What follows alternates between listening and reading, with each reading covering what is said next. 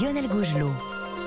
Toute la semaine pour l'édito international, on retrouve nos correspondants à l'étranger. Ce matin, direction Pékin avec Sébastien Le Belzic. Bonjour Sébastien. Oui, bonjour à toutes et à tous. Alors la Chine qui attaque l'année 2023 sans aucune restriction contre le Covid. On l'a vu, hein, après trois années quasiment euh, coupées du monde, elle rouvre sa grande muraille et elle fait trembler le reste de la planète, Sébastien. Effectivement, l'image de la Chine n'a jamais été aussi mauvaise, hein, en tout cas dans l'opinion publique internationale. Le sondage euh, d'opinion de Pew qui est réalisé chaque année montre que 68% des personnes interrogées ont une image négative de la Chine. Ça monte à 82% d'opinion défavorable aux États-Unis.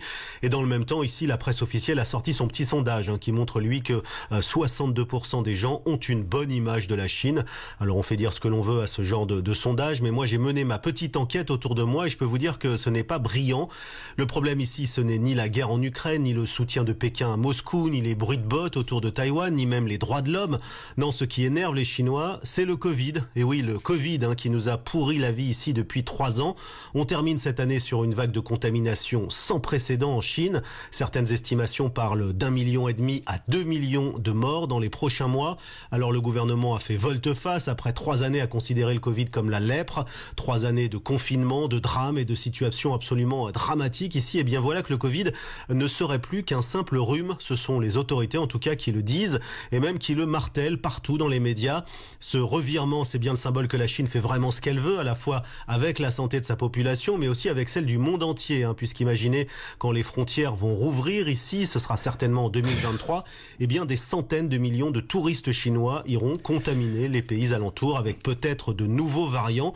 C'est un pari très dangereux donc pour la Chine en 2023. Et comment cela est-il vécu par euh, l'opinion chinoise, Sébastien? Le problème, c'est surtout qu'en Chine, seule la politique parle. On n'entend ni les experts, ni les scientifiques, ni les médecins qui forcément s'inquiètent pour la santé des personnes âgées notamment. Le système de santé chinois est plus que fragile et rien n'a été fait depuis trois ans pour l'améliorer. Non, ce changement de, de politique, c'est le symbole d'un gouvernement sans contre-pouvoir, le symbole d'une dictature politique ou sanitaire. Finalement, c'est pareil. Alors, est-ce que la population va accepter de voir les gens mourir? Est-ce qu'elle va manifester comme elle l'a fait fin novembre pour protester contre les excès des confinements, rien n'est moins sûr. Mais en tout cas, cela ne va pas servir à faire briller hein, l'étoile du Parti communiste. Et pour Xi Jinping, le, le président, c'est un, un, vrai défi alors qu'il attaque son troisième mandat. Oui, ce sera en mars prochain. Une nouvelle équipe tout entière dévouée à Xi Jinping prendra les rênes. Une équipe 100% Xi compatible. Avec, c'est une première depuis 40 ans, la fin des factions au sein du Politburo, la disparition des opposants, que ce soit les princes rouges, les héritiers de la révolution maoïste ou la nomenclatura issue de la jeunesse communiste. La fin aussi du clan Yang Zemin, l'ancien président qui est mort cet hiver.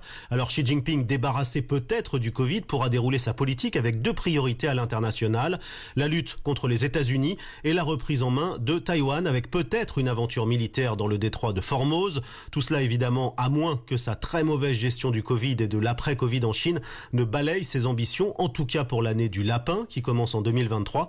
Il lui faudra peut-être alors attendre 2024, année cette fois du dragon, un animal beaucoup plus belliqueux celui-là, pour abattre ses cartes. Merci Sébastien de Belgique, correspondant d'Europe 1 à Pékin.